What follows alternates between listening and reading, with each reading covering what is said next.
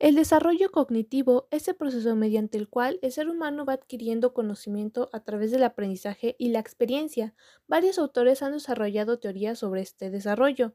Es por eso que el día de hoy, de la mano de Hernández Coca, Areli Berenice, Laureno Gachupín, Dana Paola, López Zárate, Mariana Guadalupe, Llano Cepeda, Sofía, Blanco, Telles Yamil y su servidora María Jesús Cruzman, les presentaremos las teorías de las etapas cognitivas de los psicólogos Jerome Brunner y Jean Piaget.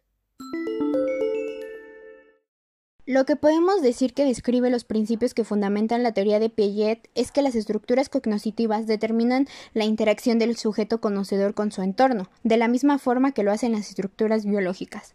La estructura no es consciente al propio sujeto, ni es directamente palpable con él, pero puede ser constatada empíricamente en función con el sujeto. Las estructuras evolucionan a lo largo de la vida, de una manera secuencial, relacionada cada una con ellas. Cada nueva estructura es superior a la anterior, en tanto es más abarcadora que el principio básico que la caracterizó. Lo que podemos decir de la teoría de Brunner que fundamenta sus principios es que se basa en la estructura de cuatro aspectos fundamentales, la motivación a aprender, la estructura del conocimiento, la secuencia de presentación y el refuerzo al aprendizaje.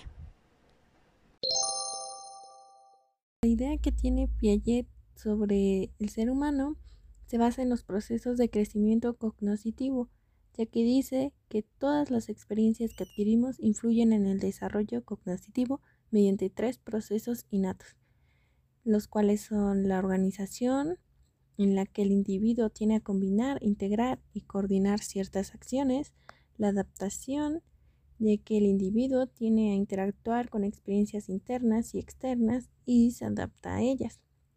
Y por último, el equilibrio. Y este es el resultado de la adaptación, ya que a cualquier cambio debemos de equilibrarnos y adaptarnos a ellas.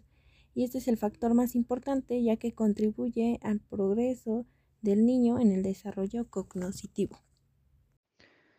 Por otra parte, el psicólogo norteamericano Jerome Brunner que fue inspirado por Piaget, postula su teoría, la teoría del aprendizaje por descubrimiento, donde él percibe las estructuras cognitivas que, son cambiantes conforme el niño se desarrolla. Mira al niño como un individuo curioso y explorador. Eh, el desarrollo intelectual consiste en la capacidad de comunicarse con uno mismo y con quienes nos rodean. Eh, se basa enteramente en interacciones docente-alumno, de modo que el lenguaje sea la herramienta que nos permita interactuar con el medio y entenderlo. En su proceso le da mayor importancia a la generación de estructuras cognitivas que a la base de datos que recabamos.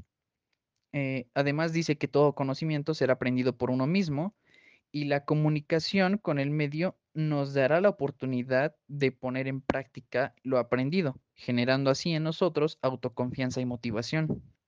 El, docente funge como un mediador. Eh, la teoría siempre dice que siempre eh, hallaremos alternativas y además el alumno disfruta aprender podemos concluir diciendo que la teoría de Brunner fue creada gracias al constructivismo y cognoscitivismo.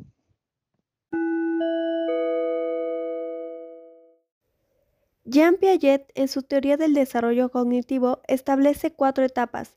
La primera es la sensoriomotora, que va de los 0 a los 2 años. En esta, el aprendizaje se da mediante los sentidos e interacción con los objetos. La segunda es la preoperacional, que va de los 2 a los 7 años. En esta se desarrolla la función simbólica, el lenguaje oral y escrito.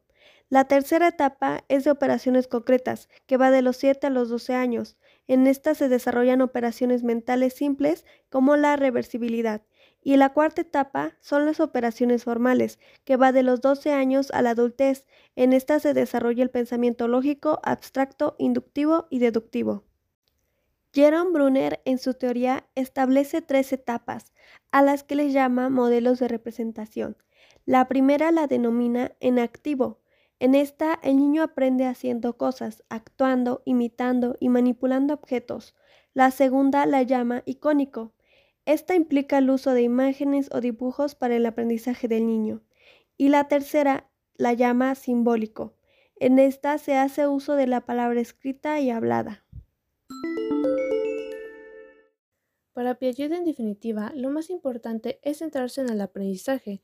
Su idea central es que el conocimiento no es una copia de la realidad, sino que es el producto de una interrelación. El sujeto construye su conocimiento a medida que interactúa con la realidad. Para este autor, un esquema es una estructura mental a partir de la cual se interpreta la realidad. Por lo tanto, es una parte fundamental del conocimiento. Además de entender el aprendizaje como un proceso de organización y modificación continua de esquemas mentales, él cree que también es el resultado de la adaptación, siendo que el aprendizaje es un proceso que solo tiene sentido en situaciones cambiantes. Por lo tanto, aprender significa saber adaptarse a estas innovaciones. La teoría de Piaget brinda pautas para la enseñanza, ya que los maestros deben facilitar el aprendizaje considerando las etapas en las que se encuentra cada niño, para utilizar las tareas y ejercicios más adecuados a su edad, es importante evaluar el momento en el que éste llega.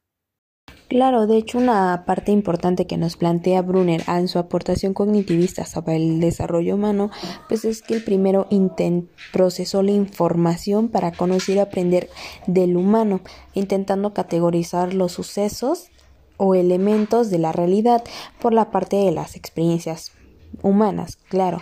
De hecho, esta parte surge ya que Brunner creía que la forma más efectiva de desarrollarse en un sistema eh, cognitivista pues fue la codificación. ¿Esto qué quiere decir? Que el alumno sea quien descubra eh, su objeto mediante procesos y no sea la respuesta proporcionada por lo que es un maestro en este caso. Así el alumno tiene las posibilidades de superar las limitaciones del aprendizaje tradicional o mecanista, estimulando la mente para pensar por sí mismos, plantear sus propias hipótesis y tratar de confirmarlas de una forma sistemática.